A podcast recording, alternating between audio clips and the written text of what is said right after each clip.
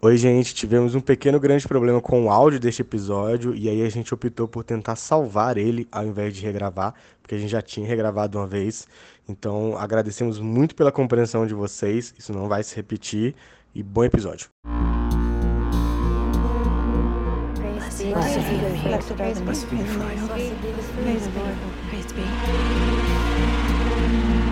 Mayday! Esse é o Casa da Marta, um podcast sobre a série The Handmaid's Tale, que parte da história da série para levantar discussões sobre a realidade e a sociedade, os tempos em que a gente vive. Eu sou a Bia Mello. Eu sou o Rodrigo Castro. E hoje nós temos o prazer de receber a Carissa Vieira, que é roteirista, produtora de conteúdo. Também tem um canal do YouTube que ela analisa os episódios da série. Oi, Carissa, tudo bem? Tudo bom? Obrigada pelo convite. Ó, a gente agradece. É, você quer deixar o endereço do canal de uma vez? Pra galera entrar lá? É, é só procurar Carissa Vieira que só tem eu.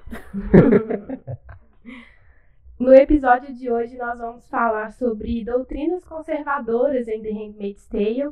Vamos falar um pouco des, das características desse tipo de pensamento, comportamento e também vamos abordar um pouco essa onda conservadora que a gente está acompanhando nos últimos tempos, como que a história de Handmaid se relaciona com o que a gente vive atualmente. Se você chegou por aqui agora, fique esperto que nessa conversa a gente pode soltar alguns spoilers. Se você não está em dia, vai lá, assiste a série e depois volta. Quando os Estados Unidos sofreram um golpe, sendo transformado em uma nova nação, a Terra dos Livres se transforma na Terra da Opressão e passa a se chamar Gilead. Como uma boa tomada de poder teocrática para as mulheres, o golpe é ainda maior. Primeiro, elas perdem sua independência financeira, não podendo trabalhar, tendo suas contas bancárias congeladas, voltam a ser relegadas aos espaços privados, perdem direitos básicos como o de ler, por exemplo, chegando a sofrer inúmeras torturas físicas e psicológicas. Nos últimos tempos, a gente vem observando crescimento no mundo, na vida real, de partidos de extrema-direita na Europa, por exemplo, a eleição do Donald Trump nos Estados Unidos e o crescimento de partidos conservadores na América do Sul. Na vida real, estamos observando nos últimos anos o crescimento de governos conservadores, a ascensão de partidos de extrema direita na Europa, por exemplo, eleição do Donald Trump nos Estados Unidos, crescimento de partidos conservadores na América do Sul e no Brasil, em 2014, o Congresso Nacional eleito foi considerado o mais conservador desde a redemocratização. O aumento do número de parlamentares ligados a segmentos conservadores, como ruralistas, militares, policiais e religiosos, foi algo que se observou na época. Então, como que a gente pode relacionar esse crescimento do conservadorismo com The Handmaid's Tale? Primeiro, eu só queria falar uma coisa que, tava, que eu estava pensando, que é a série vem em 2017 ressurgindo esse livro de 1985, um momento muito histórico, assim, um momento que, que eu acho que é bem de propósito mesmo, ressurgir uma história que fala sobre isso e que critica esse, é, que critica a nossa realidade, né? O que, que a gente pode ir caminhando para virar uma, uma sociedade que não vai ser boa, principalmente para as mulheres. É curioso porque tem dois modos, geralmente, desse, dessas doutrinas se implementarem, né? Um é dando um golpe mesmo, ou fazendo uma mudança bem drástica, né? Então você derruba a ordem vigente, aí coloca lá um, um governo teocrático, por exemplo. A outra é o que, na verdade, acho que em Guilherme rolou um pouco dos dois né, na, na série. Veio algumas transformações mais, mais cadenciadas, devagarinho, né, ao, ao longo do tempo, e a outra veio, de fato, o golpe que a gente tem lá, quando até o pessoal tá em Washington, lá, tudo. Washington, o pessoal tá em Boston, né? A gente tem o pessoal em Boston fazendo protestos, vem a polícia, metralha todo mundo e tal. Aqui, eu acho que é, um, é, é o primeiro caso, né? Aqui em outros lugares do mundo também. A gente não vê ultimamente golpes de Estado nesse sentido. Aqui a gente teve o impeachment da presidente, mas não foi para implementar um regime desse tipo assim. A gente tem uma coisa mais cozinhada, né? Ela vem mais devagarinho. Eu não sei se vocês concordam. Me assusta um pouco como a coisa funciona por aqui, sabe?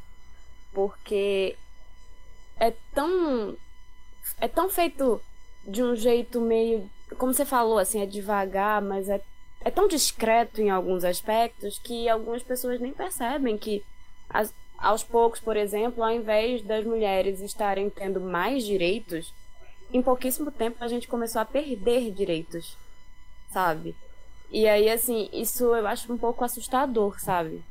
Porque as coisas. É como se as coisas acontecessem e de fato ninguém tivesse percebendo que elas estão acontecendo. Então, eu tenho um certo medo de um dia parar e tá tudo tão ruim e assim, ninguém ter notado, sabe? E as pessoas não param realmente para analisar a realidade, né? E sim, a gente tendo menos cultura, menos investimento em educação, parece que isso vai piorando ainda. A, a capacidade de percepção das pessoas vai piorando. A gente não, não dá para entender se é tudo muito planejado, se o que está acontecendo foi acontecendo naturalmente ou se ou se é realmente um plano muito bem feito. Eu fico muito nessa dúvida assim, quando eu vejo certas notícias, eu fico, gente, isso não pode ser por acaso. Essa, é, por exemplo, o que aconteceu semana passada, foi semana passada da ONU, uhum. é, que o Brasil seguiu é, os votos na Comissão de Direitos Humanos da ONU, seguiu votos de países islâmicos, foi contra praticamente todos os países da Europa. E aí eu fico pensando, gente, isso não pode ser por acaso, sabe? Eu acho que houve um trabalho de base muito bem feito para poder a gente chegar nesse ponto conservador, gente, porque se for ver a sociedade brasileira, ela nunca foi totalmente progressista, muito progressista, de uma forma geral, assim. Mas eu acho que agora, eu acho não, né? Acho provavelmente isso tem corroboração mesmo. Deve ter alguém pesquisando isso em algum lugar aqui no Brasil a gente tem um presidente, o Bolsonaro, que dá voz a esse conservadorismo. E não é um conservadorismo, aquele conservadorismo político que a gente entende como parte do jogo político, que defende algumas pautas, é, enfim, conservadoras, né? Pautas econômicas conservadoras e tal. Mas é um conservadorismo extremamente moralista extremamente calcado numa doutrina cristã seja ela qual for, assim, não, não necessariamente neopentecostal ou, ou do tradicional, do protestantismo tradicional ou catolicismo, enfim, mas cristã. Assim, é aquela coisa de usar a Bíblia como justificativa para tudo, a palavra de Deus é a palavra final, e isso foi sendo feito muito calmamente, veio devagarinho essa, essa mudança, né? Começa elegendo um, o padre fulano, Aí o, o pastor sei lá o que se elege deputado estadual. De repente tem um outro pastor deputado federal. Aí tem um outro maluco lá da igreja que é, que é vira senador. Isso foi sendo feito devagarinho, né? junto com esse pessoal do agronegócio, que é extremamente conservador também, e também bastante moralista. O, né, o pessoal de, de, que defende a, a famosa bancada da bala, né?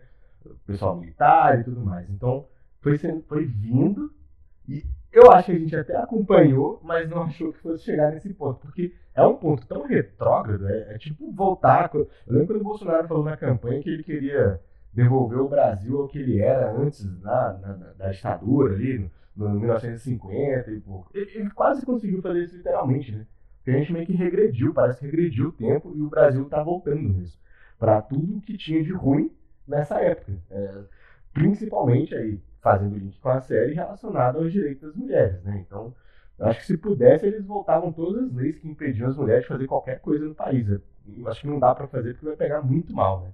É, Mas não chegou nesse nível ainda. É, pela vontade dele, eu acho que rolava isso, sim. É, e aí na série também a gente vê que os preceitos religiosos justificam muitas ações. E aí a gente está vendo também esse tipo de coisa, esse tipo de justificativa de políticas públicas ou às vezes nem, nem coisas nem tão sérias assim, não são decisões finais, mas são discursos, são falas que, que pegam preceitos bíblicos e jogam ali. A, a Damares, por exemplo, é mestre em fazer isso. Ela tá até um pouco sumida, né? Dá um pouco de preocupação. Tô até assustada. Quando pessoas como a Damares somem, assim, realmente me assusta, porque eu acho que quando ela voltar, ela vai voltar com alguma coisa muito absurda entendeu? E aí é alguma coisa muito pior do que o que ela já fez, disse, enfim. Vocês estavam comentando dessa coisa de tipo, foi chegando um e ele era é, conservador e outro e outro, e hoje a gente tem a chamada bancada evangélica num suposto país laico, sabe? E aí, assim, como é que podem defender uma bancada evangélica num país laico? Como é que pode defender que esse país ainda é laico quando tantas coisas, tipo, o atual presidente, ele tem esse discurso completo de que, assim, é, tem que seguir tais preceitos, sabe? Eu fico imaginando como é a vida de quem tem uma fé completamente diferente da fé cristã em meio a tudo isso que está acontecendo no país agora, sabe? Então, assim, essas pessoas, tipo, por exemplo, pessoas que seguem religiões de matriz africana, elas já sofrem preconceito naturalmente. Depois do início do governo Bolsonaro, as coisas pioraram, sabe? E a tendência não é melhorar. A gente ainda tem três anos de governo. Então, assim, eu, eu vejo muito isso, assim, sabe? É, é óbvio que a série é, da Atwood, The Handmaid's Tale, né, é completamente. É, com muito mais é, exagero, digamos assim. Eu não acho né, nem que a palavra é exagero. É que a coisa é. É tá tudo junto, né? Isso, é. é tudo de uma vez. E a gente não vê isso no mundo. É, é, em um país que acontece uma coisa, em outro que acontece outra. Mas assim, no fim, tudo isso está acontecendo o tempo todo, sabe? Então. E ninguém tá fazendo nada. É o pior, é que tem muita gente concordando e seguindo mesmo que uma coisa a la Guilherme, assim, de ah, a gente vai pegar tal versículo e vai resolver que pegando esse versículo, a gente pode usar para a nosso favor, sabe? E pode dizer que a Bíblia, que a gente está seguindo a Bíblia. A crítica central que eu acho à religião em The Handmaid's Tale é justificar barbaridades, e principalmente o que acontece lá é, contra direitos humanos, usando passagens da Bíblia. E a gente vê isso dessa maneira na realidade que não é tão exagerado, mas tá indo aos poucos. Daqui a pouco, quem sabe a gente não vai estar tá nessa situação, assim, né? Eu fico pensando também que, olha o ponto que a gente chegou. A Igreja Católica está dando lições de moral no Brasil, por exemplo. Vira e mexe o Papa solta um tweet, solta uma nota falando assim, galera, vamos ser mais cristãos. Assim, a Igreja Católica que é tem um passado bem problemático e tem várias questões problemáticas, né? A Igreja Católica dando lição de moral na gente. Me assusta também que as pessoas se valham, que elas se utilizem, sabe? De coisas até que são em essência boas para transformar em ruins, assim, sabe? É... Enfim, eu acho que esse governo e como no governo de Gilead tudo é, é motivo para tirar direito das mulheres, para tirar direito de minorias sociais, sabe? Tudo é justificado, enfim, pela fé, pela crença e assim, fé por fé não é uma coisa ruim.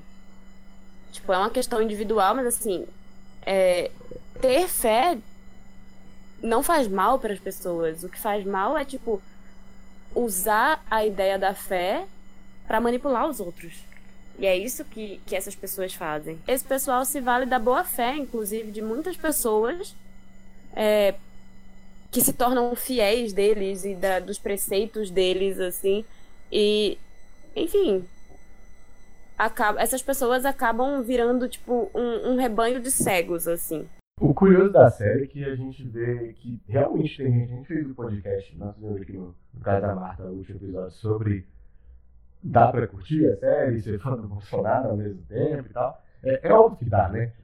É uma resposta meio óbvia na teoria, assim, mas é porque pra gente é meio esquisito mesmo. Né? Até meio, meio não, né? Até contraditório. A gente fica pensando, pô, como você vai defender um governo tão autoritário quanto esse e assiste a série e acha a série, nossa, que série legal, ela traz questões sobre as mulheres, questões sobre o mundo e tal. Mas isso é muito curioso, que a gente vê na prática isso que a gente está falando, né? Como que foi bem feito esse processo mesmo de conservadorismo num país como o nosso, assim. Você não enxergar uma série que está tipo esfregando na sua cara todos os problemas que advêm de uma doutrina baseada no moralismo religioso, de ter um, um, ser autoritário no alto cargo do governo. A gente nem sabe em Guias quem é essa, essa pessoa, né? É o Bolsonaro. Ainda não apareceu.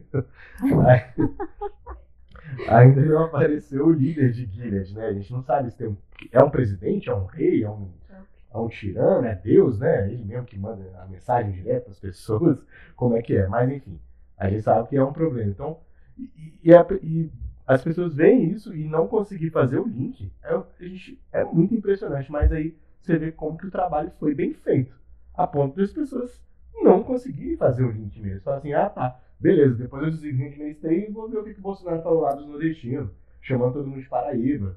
Ou falando que não estupra uma mulher porque ela não merece, como ele já falou na vida dele, enfim. Eu acho que essas pessoas que são fãs do Bolsonaro e assistem a série, elas realmente veem a série única e exclusivamente como entretenimento. E isso me assusta um pouco porque eu gosto muito da série, mas eu não consigo é, achar exatamente uma coisa divertida de se ver, né? Me assusta que vejam a série só como entretenimento e que não consigam fazer os links com a realidade. Você olha para todos os lados de The Handmaid's Tale e tem link com a realidade. É, a discussão é sempre muito mais ampla do que aqueles episódios, assim. E aí, assim, eu fico pensando como deve ser. Que nível de alienação é esse que você assiste uma série dessas e não não percebe, sabe? Que assim, não tá acontecendo exatamente igual ao que acontece em Gilead, mas tá acontecendo em todos os lugares, sabe? Não dá para dissociar conservadorismo de gênero, da situação que as mulheres ficam mais vulneráveis, perdendo de seus direitos, perdendo individualidade em sociedades muito conservadoras. Para não ir longe, é só a gente pensar nas gerações passadas. Eu penso na minha avó, a minha bisavó eu não conheci, mas a minha própria mãe vivia numa situação muito diferente da minha. A gente vai conquistando aos poucos certo, certos direitos, certas independências. E aí que é tão complicado para a gente ver esse tipo de pensamento voltando no mundo. E aí a gente pensar em regredir o que demorou muito tempo para conseguir. E enfim, a religião, que é um dos pontos centrais também de Handmaids, contribui muito para isso. Usa-se a Bíblia como justificativa. É, o cristianismo, que é o que a gente conhece né, mais de perto, assim, anda de mão dada com o patriarcado, que é reprimir, oprimir a mulher e o poder todo para o homem. E o que a gente vê em Gilead, que a gente vê, por exemplo, no casal central, no Fred Waterford e na Serena Joy, é a expressão quase que nua do patriarcado. O cara, chefe da família, e a mulher tricotando. Se ela tiver um filho, ela vai cuidar do filho. Tem até a questão do pai que nem se envolve tanto nessas, nessas, nesses meandros do cuidado com os filhos, por exemplo. As mulheres, mais uma vez, cuidando da casa. Tem as Martas, que, que são responsáveis por tudo ali. Os homens, mais uma vez, fora de casa. E as mulheres em Gilead, inclusive, voltam para os espaços privados. Né? Até as, as, os passeios delas são regulados, assim. Então dá pra gente ter uma visão de como que funciona esse sistema. Tem uma curiosidade histórica que a gente estava pesquisando na época que saiu o episódio em que o, o Lawrence, o Joseph Lawrence, pede pra June pegar o livro na estante, o livro, e aí tem vários livros dele, né? E o livro que ela pega é um livro do Darwin, que é a ascensão do. Não, a descendência do homem e a seleção sexual, alguma coisa assim. Uhum. Em que o Darwin explica na natureza é, como que acontece a seleção sexual. E aí tem lá toda a explicação darwinista e tudo mais. O fato interessante é que em alguns momentos ele dá umas escapadas, deixando entender que sim, o homem é naturalmente superior à mulher. E esse livro ele teve uma resposta, na época dele mesmo, de uma pesquisadora, de uma outra. Na verdade, ela não foi considerada uma pesquisadora, foi considerada mais uma filósofa, porque ela não tinha tantas, tantos dados é, empíricos, ela não tinha como provar, até porque ela vivia numa época em que era praticamente proibido mulher fazer ciência, era literalmente proibido, né? Mas essa mulher, Antoinette Blackwell, ela fez uma resposta no livro dela dizendo que não era bem assim, que não, não havia nada na, na natureza que provasse que o homem é naturalmente superior à mulher, ou o macho, no caso, né? Ele estava falando de, de animais não racionais, não humanos. Não racionais foi triste. animais não humanos, e que não havia nada na natureza que provasse isso, de fato. Que dissesse, ah, realmente, os machos são superiores às mulheres. É curioso isso, porque há tentativas e tentativas, a, a religiosa é, obviamente, a pior dela, porque a gente está falando de uma, de uma explicação que vem de Deus. E aí, ó, aí a gente volta na questão de fé, né? Como que você vai competir com a palavra de Deus? Ou do, do ser supremo da religião que justifique isso, que venha justificar isso. Então, é difícil pra caramba, né? Se tá na Bíblia, por exemplo, no caso do cristianismo. Se tá na Bíblia, então foi Deus que disse. Como é que você vai questionar a palavra de Deus, né? É, e aí amarra a ponta, né? É, beleza. Deus falou, tá falado. É isso aí que tem para hoje. A gente vem de um, um, processo histórico. Como você falou, toda uma coisa, você pega Darwin e você vai achar coisas desse tipo. Então, assim, é, é todo um processo de, de machismo e de, de preconceito, enfim, que tem base histórica. Então é muito problemático porque a gente pensa, não, mas vai evoluir com o passar dos anos. E não evolui nada. Ou melhor, evolui um pouquinho e volta bastante. A gente vive naquela de dar um passo para frente, dois ou três para trás. E isso é muito triste por, e muito problemático, porque sempre são as minorias sociais que acabam tendo problema, sabe? Nunca, nunca é o homem branco cis hétero que, que vai sofrer com, com preconceito, enfim, e com questões conservadoras e tal. Além de triste, é irritante e é preocupante. O homem branco cis hétero não, não perde direitos, né? Sim, na história eu acho que não existe isso. E aí quando a gente vê é, as, como você disse, as minorias sociais é, tendo alguns direitos respeitados, aí eles já consideram é privilégio. Isso aí eles estão tendo privilégio. Quando a, a, homofobia foi criminalizada, por exemplo, no Brasil, meu Deus do céu! Parece que tinha caído um meteoro no Brasil, porque que absurdo, eu não vou poder falar mais, não vou poder mais ser homofóbico na minha igreja, subir no palanque e falar que quem é gay vai queimar no inferno. Então, assim, parece meio surreal o que a gente vive, o que a gente está vivendo atualmente. As outras gerações passaram por situações complicadas, passaram por guerras, passaram por, por ditadura, né, aqui no Brasil, na América Latina, enfim. E a gente está passando por esse momento surreal de crescer o conservadorismo. E são vários fatores que trouxeram a gente onde a gente está. Acho que daria para fazer um podcast só para falar sobre isso. Mas o, o, que a sensação que fica em mim é de desespero, porque não sei como reagir, não sei até onde a gente vai, não sei onde isso vai parar. Fico preocupada. Às vezes a gente assiste The Handmaid's Tale e fica, nossa, mas não vai chegar nunca nesse ponto. Mas eu não sei, assim. Até que chega, né? É. Essa é a grande questão. A série mostra exatamente isso, assim, que a June ela fala algumas vezes é que as coisas foram acontecendo pouco a pouco e ninguém estava prestando atenção. Até que virou aquilo tudo. E os sinais estavam ali o tempo todo. E aí, pra mim, é, é isso, sabe? A gente tá vendo as coisas acontecendo e a gente tá simplesmente aceitando, perdendo direitos, é, deixando que. Porque, assim, mulheres não têm direito a, a ser donas do próprio corpo, dos próprios corpos, assim. Porque quando você pensa que uma mulher não quer ser mãe e ela quer fazer uma laqueadura e ela não pode, porque precisa da assinatura de um homem para autorizar, E, tipo, imagina, você é solteira, mas você não pode decidir que você não quer ter filhos. Porque vai que, né? E assim, pra mim isso é surreal. Porque uhum. se é o meu corpo, eu deveria ter o direito de escolher o que fazer com ele. Mas na verdade, na prática, um homem que eu nem conheço, ele tem o direito de dizer o que eu posso ou não posso fazer com o meu corpo, sabe?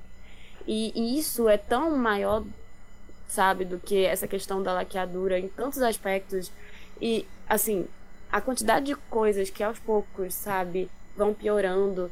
E aí os sinais estão aí e a gente simplesmente tá deixando tudo acontecer. Obviamente que, tipo, eu sozinha, vocês sozinhos não podem fazer nada, né? Mas, assim, eu me assusto também. Eu fico às vezes pensando que eu tô sendo meio terrorista, sabe? Mas. Sei lá, eu olho, tipo, a gente. Com a quantidade de agrotóxico que a gente tem na comida, será que é tão estranho pensar em uma crise de fertilidade assim, sabe? E eu nem tô dizendo que a gente vai. que a gente chegaria ao ponto de ter aias. Mas assim, a gente pode chegar ao ponto de ter uma crise de fertilidade. Alguns lugares do mundo já tem crises de fertilidade, sabe? Então, assim, eu não acho tão distante da nossa realidade assim. Eu acho até mais próximo do que a gente quer enxergar. Para quem que a corda vai arrebentar, né? Para que lado que qual lado que vai sofrer mais com esse tipo de coisa e o desespero multiplica um pouco. Esse isso que você falou da, da laqueadura, só para voltar um pouquinho no, no, patriarcalismo, que a gente abriu esse tópico falando sobre ele, né? Para mim é, é uma expressão até do que a gente estava falando aqui sobre ser as coisas que acontecem no silêncio, que acontecem sem estar tão explícito. Porque quando a gente pensa em patriarcalismo, a gente pensa logo na expressão que está visível, na superfície. Então, você pensa o mal que isso faz na questão da violência doméstica, por exemplo. Você pensa como que o patriarcado é sobre faz mal sobre o, o, modo como as mulheres se vestem, que é uma coisa totalmente é, doutrinada ou marcada nesse patriarcado. Né? As pessoas usam assim, ah, mas pra que também tá vestido igual a puta e não sei o que lá. E, não. Até a questão da ciência que você citou é muito influente, é muito forte. Quando a gente lê sobre isso, sobre o que homens escreveram sobre mulheres, pensaram sobre mulheres, a gente fica com o olho arregalado, assim, de meu Deus, esses caras eram caras da ciência. Olha a influência que tem. E até para desfazer esses mitos criados foram séculos, literalmente. Né? Alguns Porque, não foram desfeitos. É, mas alguns, felizmente, conseguiu andar para frente e demorou séculos mesmo. Né? Mas se a gente pegar esse exemplo da laqueadura que você deu, cara, é, é claro como que essas coisas que acontecem escondidas, assim, entre aspas, né? São, acho que são sempre piores, né? Porque, é como você falou, não é nem algo que é muito visível, porque é algo tão, assim, você tem que ir no médico e tal, mas você precisa de um cara, então, assim, ele apaga completamente a mulher, né? É, e acho que aí é o, a pior, o pior a pior manifestação do, do patriarcalismo na, na, na, vida das mulheres, que é esse apagamento mesmo. É você realmente dizer para uma mulher, falar assim, você não tem, tem que opinar sobre isso, você não tem que falar sobre isso, nem querer. Você não tem desejo, você não tem vontade, você não tem motivação, você não tem nada. Você é simplesmente um ser humano que vai obedecer a um homem porque Deus quis, ou porque a ciência falou que nós somos superiores, ou enfim, a justificativa sempre é alguém encontra um para dar, né? Mas esse, quando, esse apagamento acho que é pior ainda. Porque ele é muito silencioso, ele é muito. É, é, é uma camada que não está na superfície, a gente não vê e que causa muito estrago, porque o estrago é muito mais profundo. Tem uma questão também que é a questão que a gente já passou por ela aqui um pouco, que é a questão de privilégios, né? Em Gilead acentuou-se essa questão dos privilégios. O homem lá no patamar mais alto, a mulher no mais baixo, enfim, a gente já conhece como isso funciona na realidade, tudo de acordo com gênero, classe, e aí a gente vai pensando na questão dos direitos das pessoas. Quanto menos privilégios ela tem, menos direitos. E isso é uma maneira também de conseguir manter esse sistema, não só em Gilead, como na realidade. É, manter privilégios das pessoas. Acho que foi assim que a gente chegou onde está também, mantendo os privilégios do homem branco, rico, que está lá, inclusive no Congresso, votando as coisas. Enfim, são maioria nesse sentido. E aí eu acho que a democracia perde muito com essa questão. Em Gilead, a gente observa isso muito claramente, que não é mais um sistema democrático.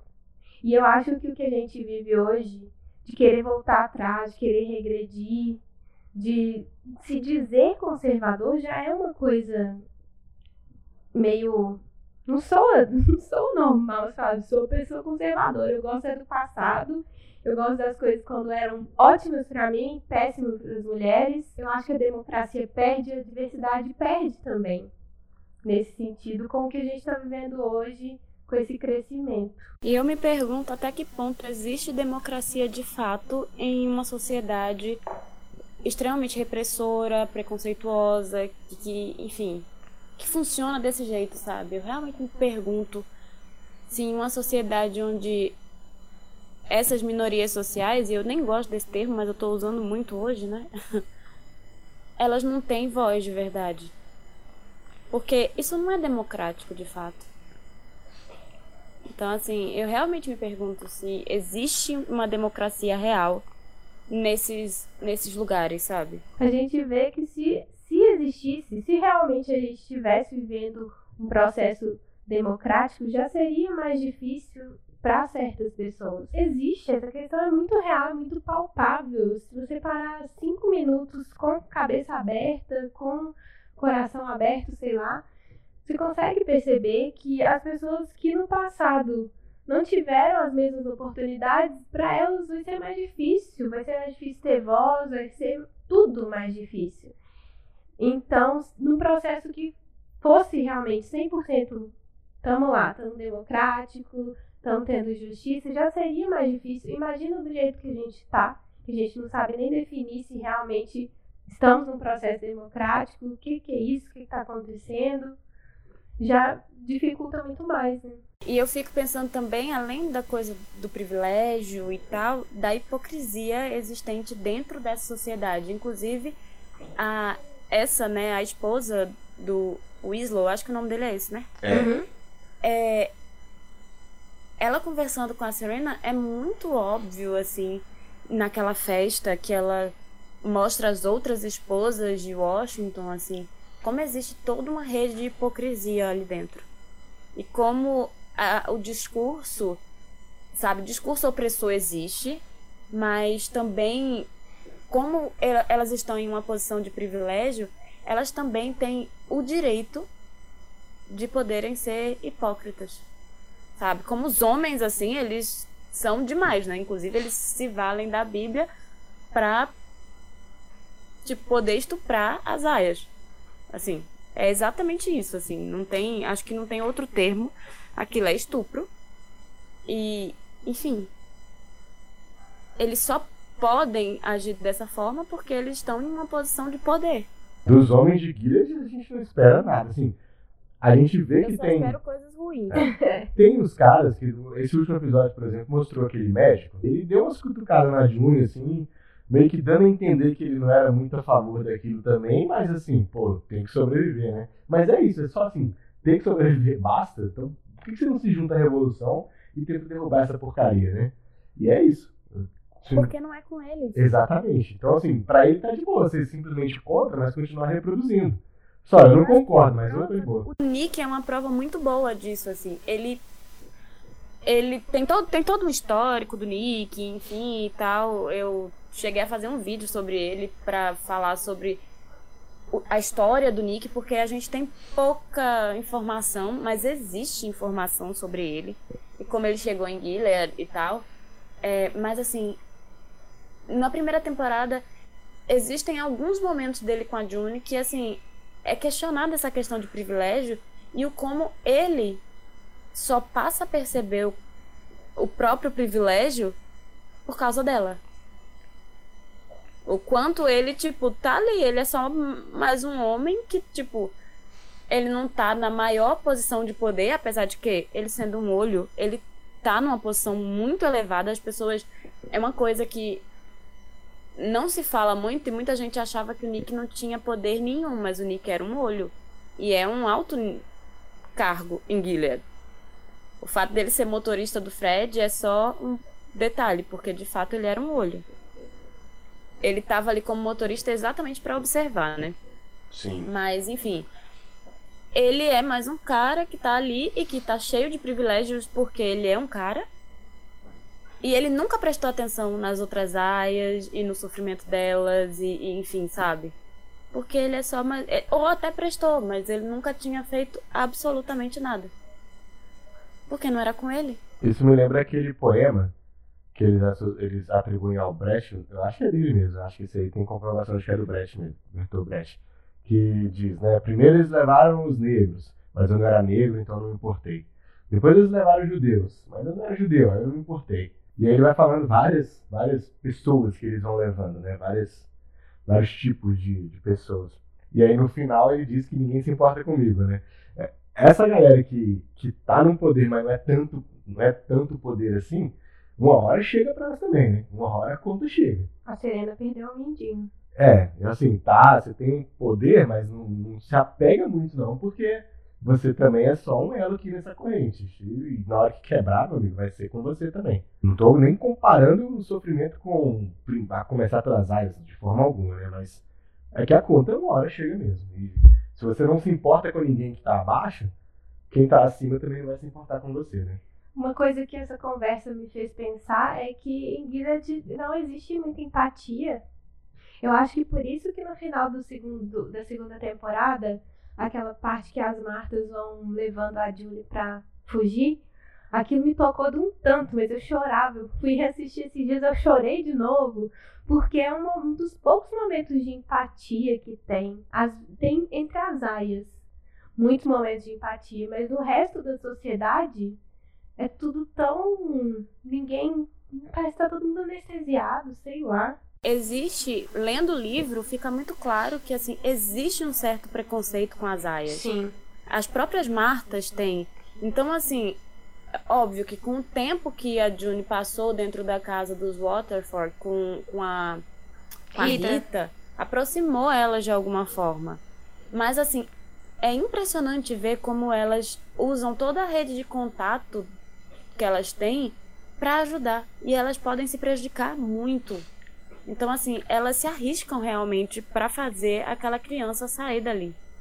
Então é tipo, é realmente a coisa da sororidade, né? E de, de ajudar e da união que enquanto. Sabe aquela coisa? É, Gilead separa as mulheres. É, é bom para ele, para eles, assim, que as mulheres estejam divididas em castas e que elas não se apoiem. Que elas não confiem enquanto- uma na outra, né? Isso. Inclusive, eles fazem isso com as aias. Uhum. Tem todo, todo aquela- o tempo que elas passam no centro vermelho vai deixando elas assim.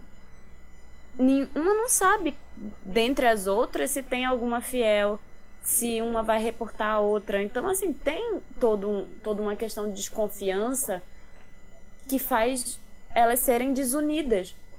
E o que é melhor para um governo extremamente machista, racista, enfim, um governo como o de Gilead, se as mulheres se odiarem? Eles só ganham com isso. Rita aproximou elas de alguma forma. Mas assim, é impressionante ver como elas usam toda a rede de contato que elas têm para ajudar. E elas podem se prejudicar muito. Então, assim, elas se arriscam realmente para fazer aquela criança sair dali. Então é tipo, é realmente a coisa da sororidade, né? E de, de ajudar e da união que enquanto sabe aquela coisa é, Gilead separa as mulheres é, é bom para ele para eles assim que as mulheres estejam divididas em castas e que elas não se apoiem Que elas não confiem enquanto- uma na outra, né? isso inclusive eles fazem isso com as aias Uhum. tem todo, todo aquela- o tempo que elas passam no centro vermelho vai deixando elas assim. Nenhuma não sabe, dentre as outras, se tem alguma fiel, se uma vai reportar a outra. Então, assim, tem todo toda uma questão de desconfiança que faz elas serem desunidas. E o que melhor para um governo extremamente machista, racista, enfim, um governo como o de Gilead, se as mulheres se odiarem? Eles só ganham com isso. Carissa, muito obrigada pela sua participação, foi muito legal. Obrigada pelo convite, de verdade. Adorei. Fala aí pra gente, onde que a gente encontra aí na internet? No YouTube, né? Um canal com um nome muito criativo, que por acaso é o meu nome, veja bem, não é mesmo? Carissa Vieira. É, eu tô no Instagram também, Caricinha Vieira, e no Twitter, que é Caricinha. E no Twitter, meu Deus, como eu falo. Toda vez que eu assisto um episódio, eu tô lá falando muito. tipo, muito mesmo. Sigam a Carissa e sigam a gente também. A gente tá no Instagram com Mexido TV, no Twitter Mexido TV também. E no YouTube só Mexido mesmo. A gente analisa os episódios semanalmente. Tá quase acabando, hein, galera? A Carissa, você faz live toda sexta, né? 8 e meia. Faço live toda sexta, de 8 e meia. Você encontra o cara da Marta no Deezer, no Spotify, no Anchor. Anchor, não sei qual que é o nome exatamente, é o site que hospeda. Encontra no iTunes, enfim, todos os serviços de podcast, a gente está lá. Sigam a gente lá também. E então até o próximo episódio. Tchau. Até semana que vem.